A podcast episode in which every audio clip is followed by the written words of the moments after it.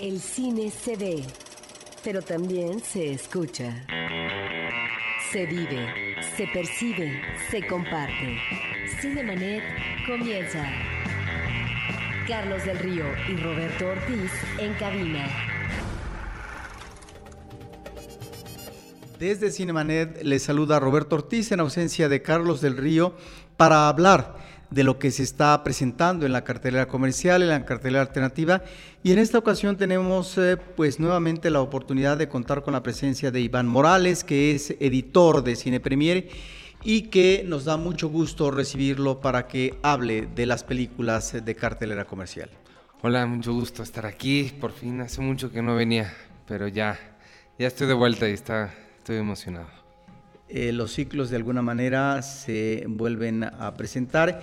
Y aquí estamos para hablar de películas como Ant-Man, Detrás de ti, pero también del Foro Internacional, cintas como La Fiesta de Despedida, Novi, Disparos al Amanecer y Alas de Libertad, que son las películas que cierran el Foro Internacional, el número 35 de la Cineteca. Pero empecemos, Iván por eh, lo que nos presenta la cartelera comercial, que es una cinta que llama la atención, que ha tenido también una buena promoción, que se llama Ant-Man. ¿De qué se trata? Pues mira, esencialmente esta es la última película con la que cierra Marvel su la llamada fase 2. Eso quiere decir que ya todas las primeras partes de Iron Man, de Thor, de Capitán América ya las vimos. Terminó la fase 1 con Avengers, que estuvo el año pasado. Y, se, con Ant-Man se inaugura o se, cierra la fase 2 y se inaugura la parte 3. Si se quedan ustedes, voy a empezar por el final. Si se quedan al mero, mero final, ya saben que a Marvel le encanta siempre meter estas escenas al final que son pequeños guiños o pequeñas llamadas a acción para que te esperes a ver la siguiente. Esta termina con una muy buena entrada a la fase 3 que la primera en, estrenarse de esa fase 3 va a ser Capitán América, el Soldado del Invierno, no es cierto, esa fue la pasada, Civil War, claro, Civil War. Em, y pues termina muy bonito. Esencialmente, Ant-Man es la historia, el nombre literal en español es el hombre hormiga, y es como se podrán imaginar, un hombre que se puede comunicar con las hormigas y se vuelve del tamaño de una hormiga a través de un, con la ayuda de un traje especial. Es uno de los, es chistosa esta película porque es uno de los héroes más improbables que hay en la, en la historia de los cómics. Todos conocemos a Batman, a Superman, al Capitán América, que son héroes hasta cierto punto un poquito más creíbles. Y de formato del tamaño del ser humano, Exacto. en principio. Sí. Aparte de los superpoderes que puedan tener. Exacto, y este sí es un poco más pues más curioso, desde, las historietas de los cómics siempre fue como ninguneado, de hecho el mismo personaje siempre, uno de sus eh, cualidades de personaje es que se siente él menos, se siente menospreciado. Junto a los Avengers hay una, no sé si vayan a tocar esto en alguna película posterior, pero en los cómics en algún momento él se siente tan echado a menos que se hace que el traje lo vuelva más grande en lugar de más pequeño, entonces se vuelve del tamaño de un hombre pues gigante, ¿no? Eh, la película es protagonizada por Paul Rudd, dirigida por Peyton Reed. Peyton Reed, la última película que hizo, creo que fue The Breakup, no sé, pero es más famoso por una que se llamó Sueños Triunfos Robados, que es una película de adolescentes eh, con Kirsten Dunst. Y pues es una película muy X, una comedia pues divertida, chistosona, pero pues nada trascendente y mucho menos nada que te dé como pauta para nadie ve esa película y dice, ah, su siguiente va a ser una de superhéroes. Creo que sí fue como una gran sorpresa que lo eligieran y sobre todo porque antes estaba Edgar Wright, que Edgar Wright es un director pues casi de culto, es el director de Scott Pilgrim, de Hot Fuzz, de Shaun of the Dead. Son películas que se han vuelto pues muy famosas entre, entre la comunidad geek, digamos, porque toman eh, géneros populares como el de los zombies, como las películas policíacas, y les da un twist, les da una, forma particular en contar esa historia que las vuelve muy frescas. Entonces era muy emocionante ver a Edgar Wright al frente de una película de cómics para ver pues, qué iba a hacer él, ¿no? cómo iba a ser su visión de esto. Sin embargo, su visión al parecer fue demasiado fuerte. Para Marvel él quería hacer lo que él quería hacer. Marvel no le gustó tanto que fuera una línea diferente porque, te digo, como esta es la fase 2, todas las películas de Marvel tienen como una línea muy similar. Sea, ves Thor, Capitán América y se parecen mucho. para bien o para mal, si no te gustó una, no te va a gustar ninguna, y si te gustó una, es probable que te gusten todas. Eh, Edgar Wright quería cambiar un poco esto y le dijeron, no, no, no, con Marvel no te metes, y pues se tuvo que ir después de, creo que eran 10 años que estuvo trabajando el guion, porque era una de las ideas que tenía desde hace mucho. Eh, entonces entra Peyton Reed, el guion cambia, sufre bastantes cambios. Los fans de Edgar Wright van a notar que tiene parecido con, con ciertas eh, cosas que él ha hecho en su cine antes.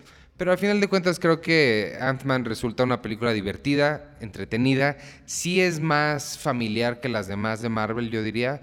Precisamente por esta onda de que el superhéroe es de por sí un poco ridículo y se burlan de esos. Tiene un tono más, mucho más de comedia. Eh, digo, de entrada se puede comunicar con las hormigas, que ya es una cosa para, para, chistes, ¿no? Creo que el chiste se cuenta solo. Eh, pero al final está muy entretenida, está divertida y creo que sí marca muy bien la pauta para las siguientes que vayan a, a venir de, de, Marvel. Ahora, ¿cómo ves la evolución que ha tenido este año el manejo en el cine de los cómics? ¿Es... Eh, un resultado favorable o finalmente es desigual? Porque parece ser que hay películas que no han funcionado muy bien en cartelera. Sí, yo lo que creo es que ya estamos llegando a un punto en el que tal vez ya es un poquito demasiado. O sea, creo que Marvel lo, ha estado haciendo muy bien, pero sí siento que ya tal vez son demasiados eh, superhéroes en el cine. El, hace unas semanas estuvimos en Comic Con, que es pues, la convención de cómics más grande del mundo, y presentó Warner el nuevo tráiler de Batman está bien padre, la verdad es que estaba bien padre, pero hasta cinco minutos antes de que lo mostraran, había muchísimo escepticismo sobre lo que podría hacer Zack Snyder con este personaje, que la última, la de, eh, la última de Superman, fue un poco... Eh, pasó, eh, se le fue muy bien en taquilla, pero, pero sí, con el público fue un poco, sí, sin pena ni gloria, porque, pues no sé, no, se caía un poco, creo que el personaje de Superman, y da mucho miedo a lo que puedan hacer. Sí siento que hay una sobresaturación de, superhéroes, pero al final de cuentas es lo que está vendiendo. O sea, ya todos estamos un poco cansados, pero las salas siguen abarrotadas, las salas siguen hasta, hasta el gorro de, superhéroes y de pues todas estas películas enormes, ¿no? Creo que Parque Jurásico eh, llenan tanto las salas que pues, los las productoras siguen diciendo, pues denme más, denme más. Y desafortunadamente películas más pequeñas, pues tienen que salir, ¿no? Que es algo también interesante porque se está abriendo un nuevo mercado de, de películas directo a DVD o, directo al, streaming por internet o lo que sea, que pues también le están dando chance, le están dando salida a estas películas más pequeñas, que también quizá no son tan necesarias de ver en gran pantalla. Ese es otro argumento que habría que discutir. Pues Iván eh, ya está concluyendo, está en eh, otras partes eh, de la ciudad el Foro Internacional de la Cineteca Nacional en su edición 35 y en esta recta última hay una película que me llamó la atención que se llama La Fiesta de Despedida, una coproducción de Israel y Alemania de 2014 de Tal Greinit y Sharon Maimon, espero estar pronunciando bien eh, cuya acción se ubica en un, hospital geriátrico de Jerusalén, en donde, bueno, ahí están las parejas, los amigos ya de la tercera edad, y de repente una mujer solicita a sus uh, amigos eh, que atiendan a su esposo que está en una fase terminal para, y además con dolores, etcétera, para que él eh, finalmente termine dignamente su vida es decir, es finalizar de tajo la continuidad de la existencia humana.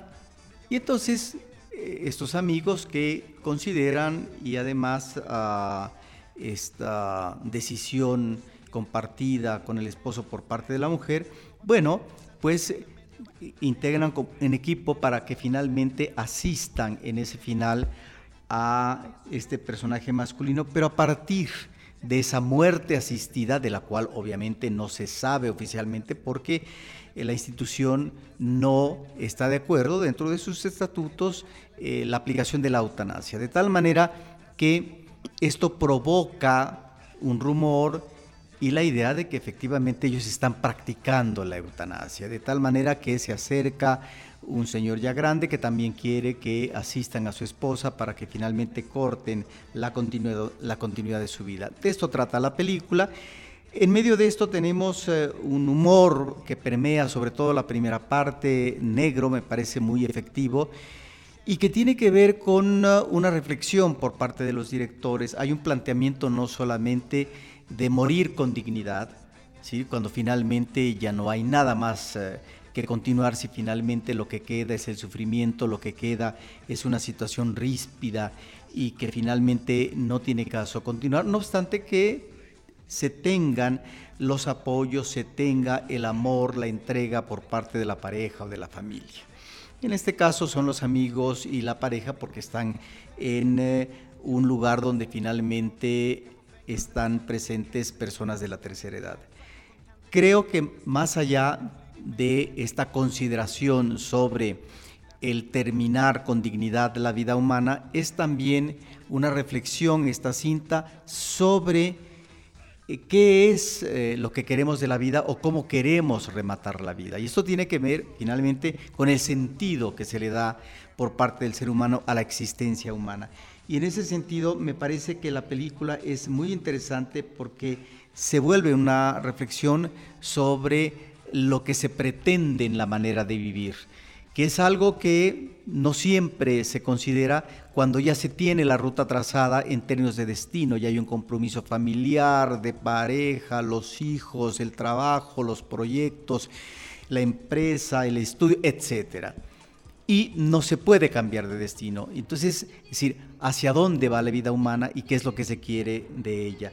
Entonces es eso lo que finalmente eh, lo que nos plantea la película con un humor negro, repito, muy muy efectivo, divertido y que finalmente la película remata en un pasaje íntimo que involucra a dos de los personajes principales. Me parece que es una de las buenas películas de este Foro Internacional de Cine, una coproducción de Israel y de Alemania, La fiesta de despedida, Mitatova. Eso por lo que se refiere al foro Iván. Pero también tenemos en la cartela comercial una cinta que se llama Detrás de ti. ¿De qué trata? Se llama Está detrás de ti. Es, eh, bueno, es una película medio... La están marketeando un poco como terror. Yo no la llamaría terror, la llamaría un poco suspenso. Sí es un poco... No es de espantos, para ponerlo claro, no es de espantos, porque yo usualmente cuando pienso en terror pienso en espantos y a mí las de espantos no me gustan, no me gusta que las cosas me aparezcan de repente y me asusten.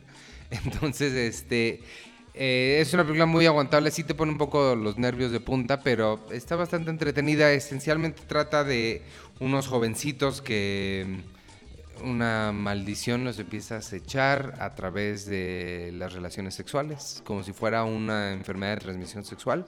Así se van pasando la, la maldición esta. El, éxito que tiene la, la película es ah, estuvo, me parece que en Toronto, no me acuerdo en qué festival estuvo, en estas sesiones que hacen como de medianoche, como de para películas de género, tuvo muchísimo éxito ahí y se empezó a volver un poquito una película de culto. Creo que esa es una de las razones principales por las cuales se pudo estrenar aquí en México, que este tipo de películas pequeñas a veces sufren un poco y no, como, como decíamos hace rato, no se quedan en el limbo de la, de la distribución perdida.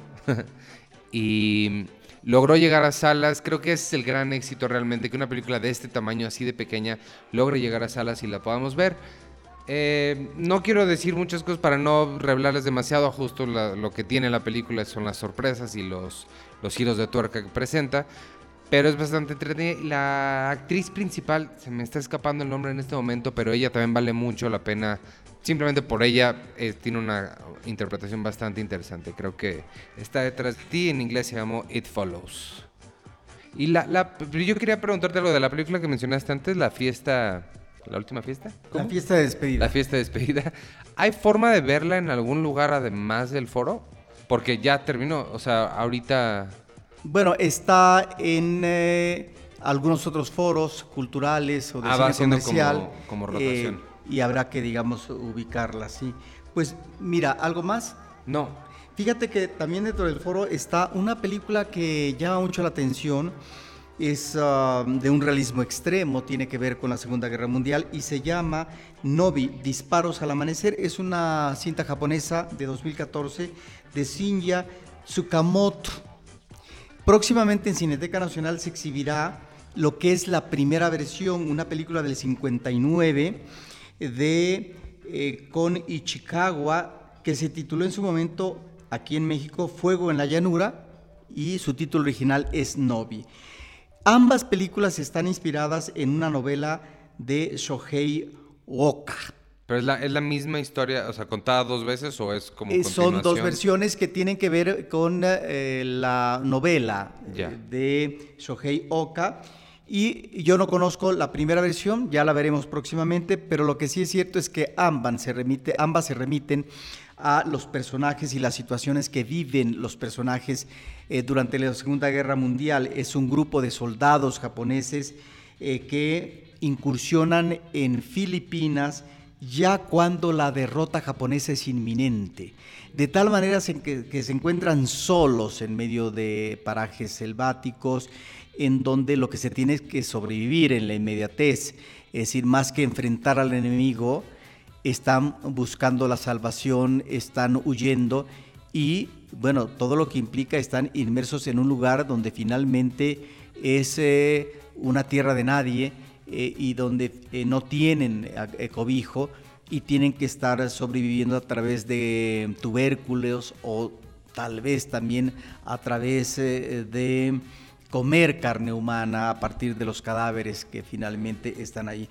Es una película con un tratamiento extremo, eh, visualmente es muy visceral y cuando hablo de visceralidad, que es muy propia a veces de ciertas películas japonesas, sobre todo en el cine gore, sobre las percepciones que eh, pueda tener emocionalmente eh, una persona en una situación extrema como la guerra y que esto mismo nos lleva en términos de pensamiento o de imagen, traducida como imagen cinematográfica, a situaciones extremas y viscerales. Eh, que pueden tener que ver con el vómito, que tienen que ver con vísceras, que tienen que ver con la cuestión de la sangre, etcétera. De tal manera que eso es eh, un manejo choqueante para el espectador, escenas muy fuertes, pero que tienen que ver con la crueldad de la guerra con esa situación extrema que finalmente eh, no puedes huir porque finalmente ahí estás inmerso en una situación a la que no puedes escapar y en la que lo único que te queda, si no hay enemigo enfrente ante el cual luchar, enfrentar, etcétera, lo único que te queda es tratar de sobrevivir y en esta sobrevivencia eh, sin saber si finalmente eh, puedes salir a salvo o no, porque a lo mejor no tienes idea exactamente de cómo están los vaivenes de la guerra en términos de confrontación y de enemigos. Es pues una película en donde tenemos un manejo visual muy fuerte me parece que es una de estas cintas que,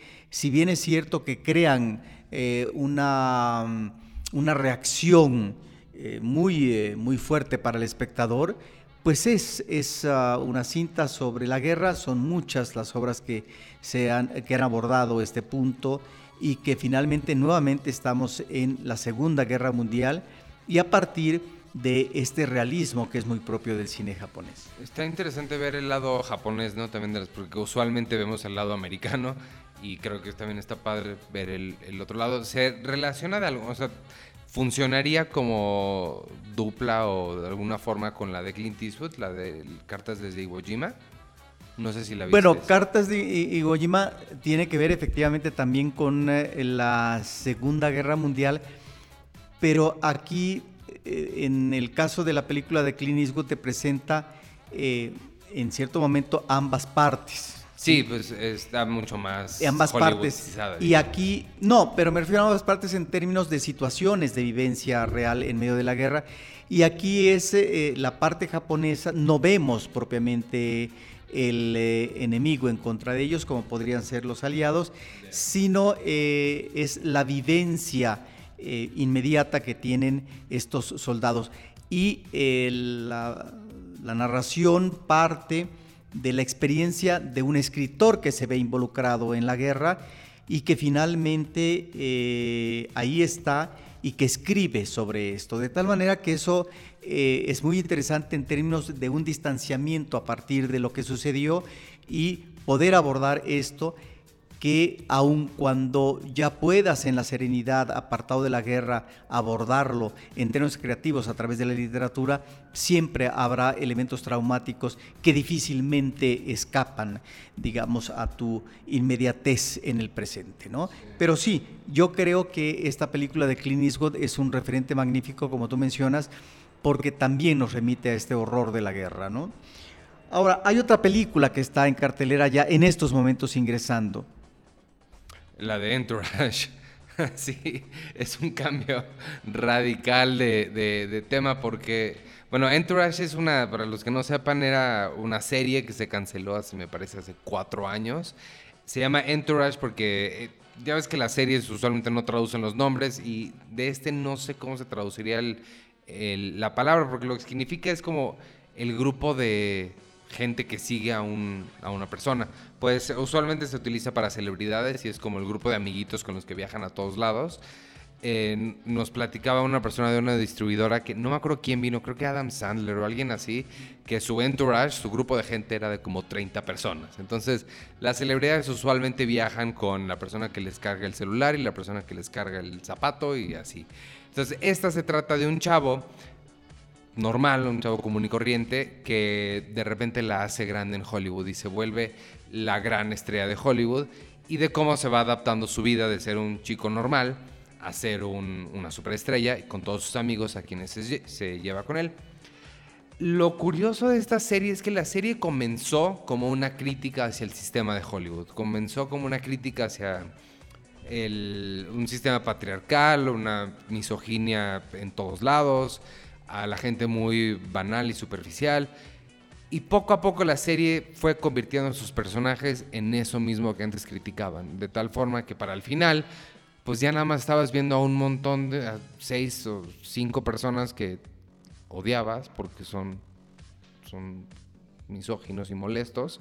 Y pues no sé quién realmente quiera ver eso. Yo me quedé con ella porque soy un completista y no puedo empezar a ver una serie sin terminarla. Y ahora que salió la película, digo, además porque es mi trabajo, pues sí quisiera verla para ver si rectificaban algunas de las cosas que en las últimas temporadas se fueron ya descarrilando. Y pues no.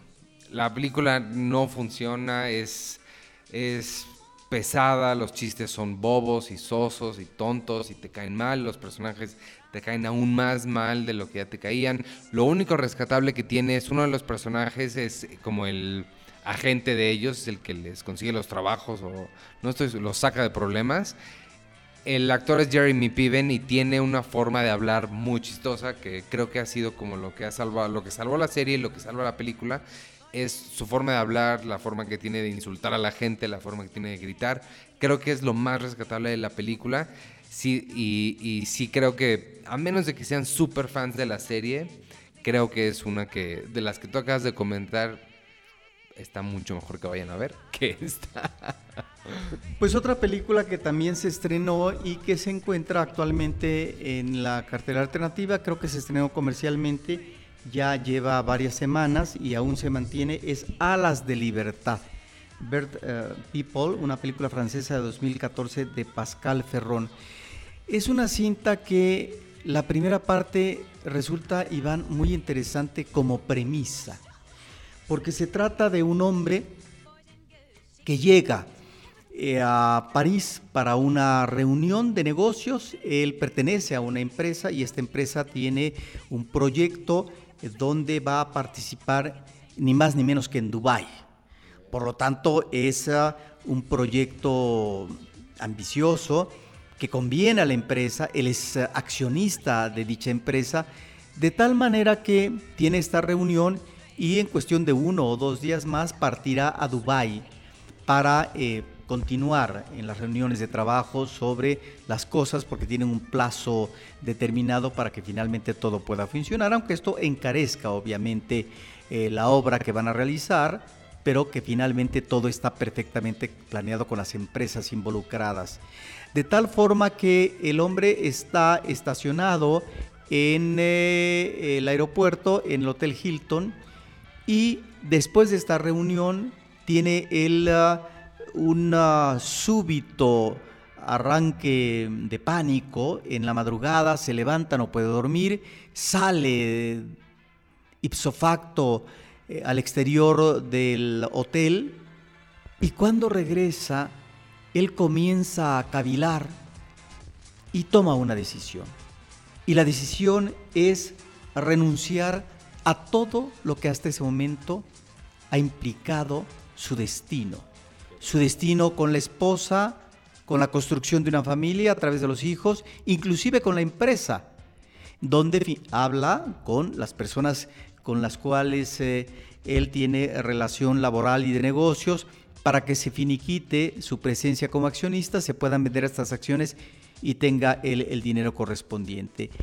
Entonces, la película me parece como planteamiento es muy interesante porque es eh, la interrogante, ¿se puede en la vida renunciar a todo para comenzar de cero? Comenzar de cero es dejar de lado todo lo que tienes atrás y que has construido como un proyecto en tu destino humano. Hasta su familia y todo. Sí, sí, porque hay una conversación muy interesante con la esposa a través de la noche, donde finalmente ellos, contrastados a través de la pantalla, eh, están dirimiendo ¿no? si vale la pena o no continuar o por qué finalmente él se separa y no quiere saber nada, aunque la asistencia material estará finalmente asegurada para la esposa, los hijos, etc. Eso me parece sumamente interesante porque nos lleva a esta cuestión también que hablábamos de la cinta de la fiesta de despedida sobre cuál es el sentido que uno le da a la vida y hacia dónde uno encamina sus pasos. Bueno, ahí está, me parece que eso es muy sugerente, es sumamente inquietante. El problema de la cinta es que maneja al principio sobre todo dos eh, destinos paralelos. Primero se concentra en el de este hombre, este, el de este empresario, y después vemos la vida de una camarera, una camarera que finalmente tiene una vida fútil, eh, un salario menor, etcétera, y de repente ella no eh, se convierte en pájaro y lo que ello implica tal vez como una especie de fantasía, etcétera pero entonces eh, a lo que nos está llevando la película es a esta situación de cómo manejar la libertad en función de qué, en función de romper con ataduras, en función de buscar otro camino. Y ahí me parece que como planteamiento está muy bien. El problema de esta segunda historia es que eh, eh, se vuelve un tanto cursil, en donde el discurso no va más allá y el director no eh, no torna más complejo el personaje femenino. Me parece interesante como arranque y como planteamiento esta cinta. Alas de Libertad, bueno, que el título nos está diciendo, eh, nos remite precisamente a esa posibilidad. Y hay algunas escenas, porque creo que hay ingredientes en el guion eh, interesantes, como sobre todo la parte inicial, que vemos gente que se encuentra en el aeropuerto, que va de un lado a otro, etcétera, donde finalmente todo se masifica, todo es rutina y pareciera que nadie se identifica con el otro porque cada quien tiene que manejar un destino inmediato, cotidiano. Y luego esto eh, se complementa con un pasaje, una escena en el metro donde vemos el pensamiento eh, de cada persona, de, varios ah, viajantes, eh, el pensamiento que están teniendo mentalmente, aunque no lo expresen en términos de la plática, o también pláticas que están teniendo algunos de los pasajeros, de tal manera que esto también nos lleva a la consideración de este transporte masificado en la gran ciudad, donde finalmente los individuos eh, se vuelven refractarios de la comunicación humana y están atendiendo una individualidad eh, que finalmente eh, lleva a la experiencia real cotidiana en, la gran ciudad a, a, un manejo muy solitario pero muy individualista. Entonces en ese sentido creo que hay pasajes interesantes de la película, lamentablemente creo que como manejo de guion, la película deja de funcionar. Pero ahí está, me parece que es una película interesante. Suena, suena, suena muy interesante hasta que dijiste que deja de funcionar. Me gusta mucho el cine francés. Creo que comentaron Respira ya por aquí en Cinemanet, ¿verdad?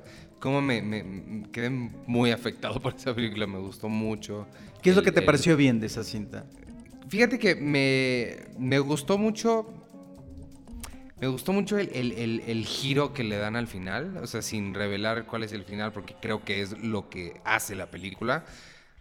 Va avanzando la película bien y bien y bien, y yo por lo menos iba diciendo, ok, está interesante, va, pero no me estaba dando mucho. Y cuando llega ese momento en el final en el que sucede pues, lo que sucede, me completó la película de una forma impresionante. Siento que eh, Melanie eh, Laurent, la directora, tuvo una como un ajedrez que va colocando las piezas para que al final cuando te revela todo, sí siento como un gran wow, un gran momento de wow. Y eso es lo que yo busco muchas veces en el cine. Lo que demuestra en esta película la directora, también actriz, es talento. Y hay, eh, creo que un magnífico guion, hay una muy buena construcción de personajes el acercamiento que tiene a la individualidad de un personaje femenino y su entorno, sus compañeros eh, de estudio, etcétera, la familia, me parece que va tornando eh, al personaje más complejo, contradictorio, etcétera, y por eso ese final que a veces uno eh, piensa que puede ser inesperado, que es extremo, pero que finalmente tiene sentido, que tiene sentido después de lo que hemos visto. Y esto tiene que ver eh, con los afanes juveniles, sí, pero tiene que ver también con estas contradicciones propias de las relaciones humanas, no solamente de la amistad, sino de la pasión. Es decir, cuando existen relaciones amistosas, eh, muy intrincadas, muy ligadas, de experiencia muy fuerte cotidianamente, bueno, esto lleva finalmente a eh, la búsqueda también o el encuentro pasional, es decir, las relaciones se vuelven en eso, no porque la pasión signifique eh, una pasión eh, de, amor, una pasión sexual, etcétera, sino, digo, puede estar eh, el ingrediente y el público, ah, digamos, sacará sus conclusiones, pero finalmente el guion y el tratamiento que hace la directora es muy interesante con respecto a cómo finalmente esas pasiones pueden eh, canalizarse y conducirse en términos eh, de la racionalidad o no, porque también eh, las relaciones humanas llevan a la manipulación de uno al otro y creo que en términos también de sometimiento está presente eso que es muy propio también no solamente de la infancia sino de la juventud. Eso es lo que yo te iba a decir. Yo siento que es una película muy siento que todos los que pasamos alguna vez por la adolescencia entendemos lo que cada una de, seas hombre o seas mujer, eso es irrelevante. Creo que todos los que fuimos adolescentes sentimos esa pasión, como dicen en algún momento, y esta necesidad de caerle bien, de, querer que, la persona a la que por alguna razón decidiste admirar, decidiste fijarte en ellos, poner, ¿no? Eh, querer su aprobación, creo que es algo que todos pasamos y la forma en la que ella lo lleva un poco al extremo es lo que está tan atinado de, su guion, justo como dices. Claro, ahora en este personaje femenino central, que es una chica eh, joven, eh, también en esta relación que entabla con una chica que acaba de llegar y que causa en ella un asombro y por lo tanto un impacto sobre em, hacia dónde poder manejar situaciones de vida, porque finalmente em, esta joven tiene ese tipo de influencia que es muy propio de la juventud y es también esta búsqueda a veces de asideros, ¿no? De qué manera eh, una joven, como en esta película, se puede sostener a partir de la búsqueda en su entorno inmediato que es el estudiantil y no propiamente en su hogar cuando finalmente la madre está eh, finiquitando, a pesar suyo, eh, una relación marital ¿sí? y lo que ello implica. De tal manera que en ese sentido eh, la directora pues observa como si fuera una entomóloga a su personaje principal. Sí, sí, creo que están justo los personajes súper bien construidos y te... Lo, que decías, cuando llega ese final es muy natural. no lo ves venir, pero al mismo tiempo lo ves y dices, ah, claro, ¿qué más? ¿No? ¿Qué más tenía que pasar? Creo que esta niña es una búsqueda de identidad y al final se encontró, ¿no? Para bien o para mal, se termina encontrando quién es ella. Ahora, qué manera de, encontrar el sentido de la vida eh, en esa situación tan radical. Y ya para terminar, Iván, estamos a mitad del año. Eh, ¿Cuáles serían eh, algunas de tus películas favoritas en lo que has visto durante este año que consideres realmente películas que a lo mejor te vas a llevar a una isla desierta o vas a considerar dentro de tus 10 películas importantes en 2015?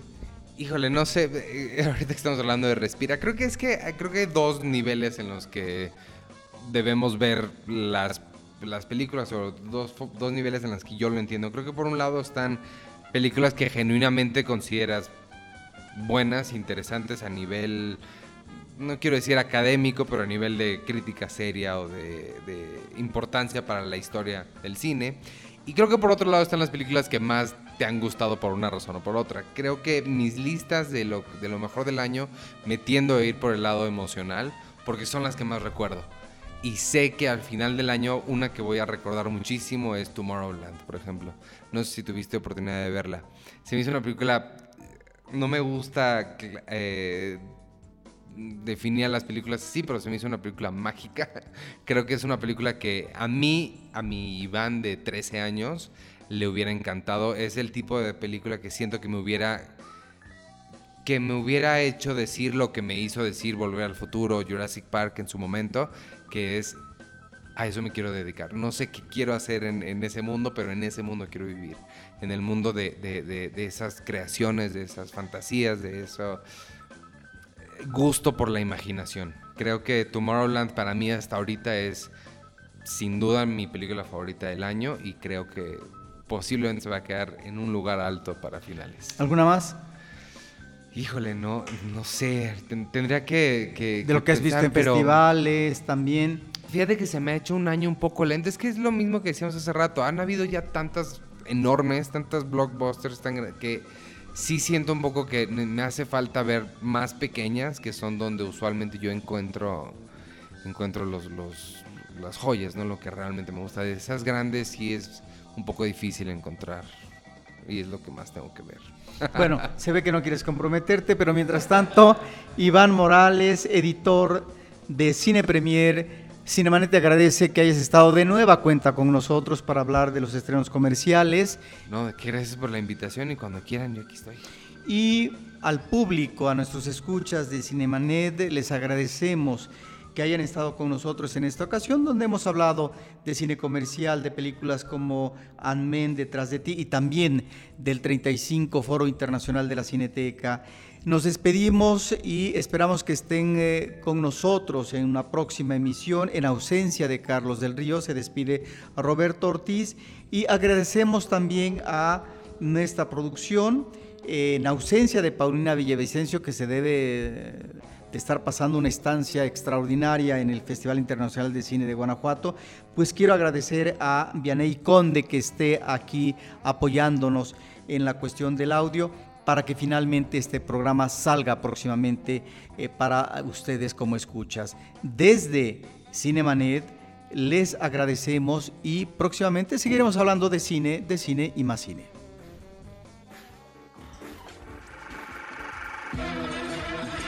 Cinemanet termina por hoy. Más cine en Cinemanet.